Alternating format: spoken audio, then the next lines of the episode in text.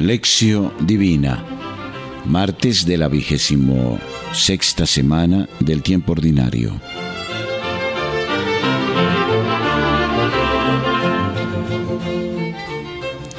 Lección.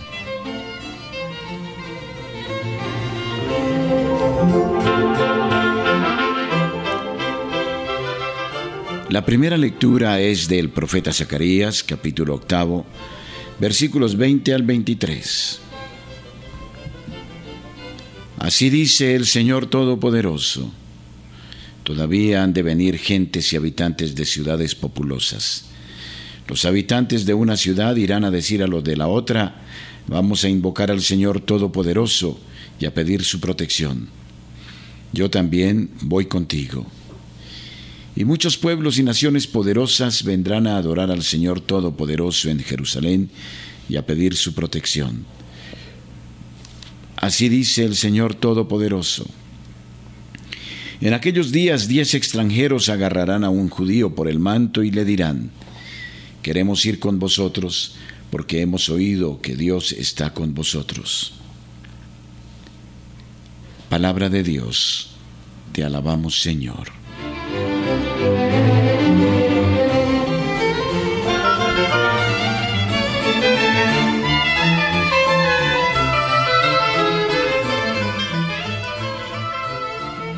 Segunda lectura del Evangelio según San Lucas, capítulo noveno, versículos 51 al 56.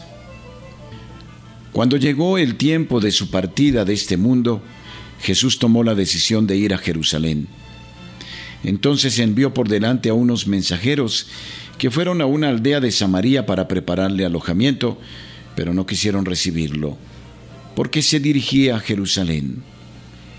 Al ver esto, los discípulos Santiago y Juan dijeron, Señor, ¿quieres que mandemos que baje fuego del cielo y los consuma? Pero Jesús volviéndose hacia ellos les reprendió severamente, y se marcharon a otra aldea. Palabra del Señor. Gloria a ti, Señor Jesús.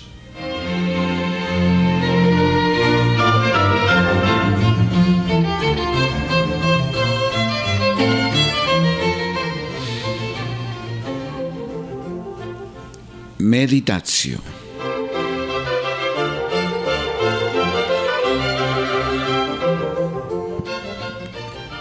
La comunidad de los hombres del retorno tienen una clara propensión a una actitud penitencial, puesto que es consciente de los efectos del pecado que había causado el exilio y la destrucción de la ciudad santa. El riesgo consiste en que esta actitud penitencial ofusque la alegría de la salvación llevada a cabo por el Señor. Aquí está, por tanto, la respuesta del profeta a la consulta sobre los ayunos. A los distintos ayunos añade también el del cuarto mes que conmemora la brecha en las murallas de Jerusalén y el del décimo mes que recuerda el comienzo del asedio. Pues bien, aún sin abolir la necesidad de una actitud penitencial, en la que el ayuno ocupaba una parte importante, se confirma, no obstante, el sentimiento de alegría, de júbilo, de fiesta que debe caracterizar la espiritualidad de la comunidad. Con todo, a fin de que esta fiesta no se altere, será necesario que la comunidad ame la verdad y la paz, pues de otro modo la fiesta se volvería vividora, no gozosa. ¿Y cuáles son las razones de la fiesta, además del retorno? La perspectiva de una reunión universal, precisamente en Jerusalén. Estos pueblos reconocerán entonces en los judíos a los maestros que les enseñarán el camino hacia el Señor. A través de esta perspectiva de salvación de los pueblos, el profeta vuelve a llamar a sus primeros destinatarios, los hijos de Israel, a la exigencia de una auténtica alianza que esté basada en la confianza, en la presencia del Señor, en la certeza profunda de su ser, el Dios fiel, el Dios con nosotros.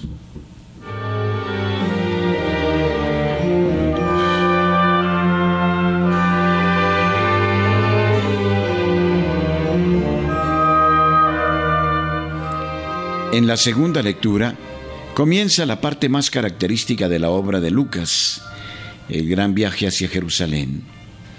Lucas nos sitúa de inmediato frente a un episodio en el que se rechaza a Jesús. El texto griego podría ser traducido de un modo más literal así. Sucedió que como se iban cumpliendo los días de su asunción, endureció su rostro para ir a Jerusalén, envió pues mensajeros delante de su rostro. La partida de Jesús hacia Jerusalén es considerada desde la perspectiva de la misión profética que requiere decisión para hacer frente a los peligros con la seguridad de la ayuda del Señor. Se aproxima el tiempo de su asunción, elevación paradójica que contrasta con la lógica del hombre y que nos hace comprender que este viaje de Jesús es un viaje sin retorno hacia la muerte. Como ya les ocurriera a los profetas, Jesús experimenta un clima de rechazo, de hostilidad. Es el rechazo de los samaritanos. Obsérvese la ironía del texto. A primera vista, el rechazo se atribuye a la hostilidad de los samaritanos hacia el culto de Jerusalén, pero yendo más al fondo, la oposición al viaje remite a la arraigada dificultad humana para aceptar el plan divino cuando éste incluye dolor y fracaso. En consecuencia es rechazado por todos, por los suyos y por los samaritanos, por los de dentro del pueblo y por los de fuera. Sin embargo, el plan de Dios no se interrumpe por el rechazo humano. Por eso, el versículo 56 afirma que se marcharon a otra aldea. La buena nueva rechazada por unos será acogida por otros. Por otra parte, el camino de Jesús encuentra incomprensión hasta por parte de los mismos discípulos. El evangelista refiere, en efecto, el episodio de la violenta indignación de Santiago y de Juan por la injusticia cometida al Maestro y en consecuencia a Dios, que es quien le envía, una indignación que traiciona la incapacidad para comprender lo que Jesús va a vivir. Jesús les reprocha, con aspereza precisamente, porque quiere invitarles a abandonar la idea errónea que tienen sobre la misión de Jesús y sobre su misión propia.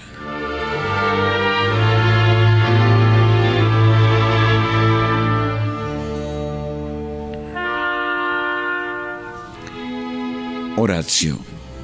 Señor Jesús, bendigo el valor con el que endureciste tu rostro como piedra y emprendiste el camino hacia la cruz aun sabiendo que nosotros te habríamos de corresponder con la incredulidad, la indiferencia e incluso la hostilidad. Bendigo la paciencia de lo que haces gala incesantemente con nosotros, que nos mostramos a menudo impacientes y severos con los otros y con sus errores.